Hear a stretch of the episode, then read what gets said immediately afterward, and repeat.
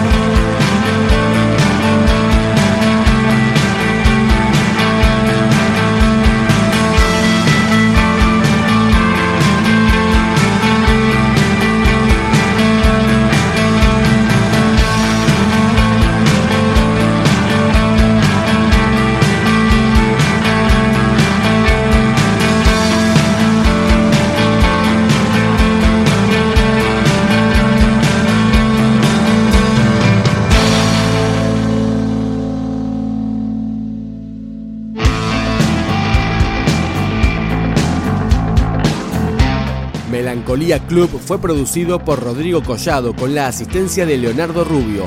Se grabó en los estudios móviles El Bonsai Rock, donde también fue mezclado. Seguimos escuchando El Desvelo. Cuando me siento muy triste, él viene y toca mi puerta. Me dice que lo acompañe y que esta noche será muy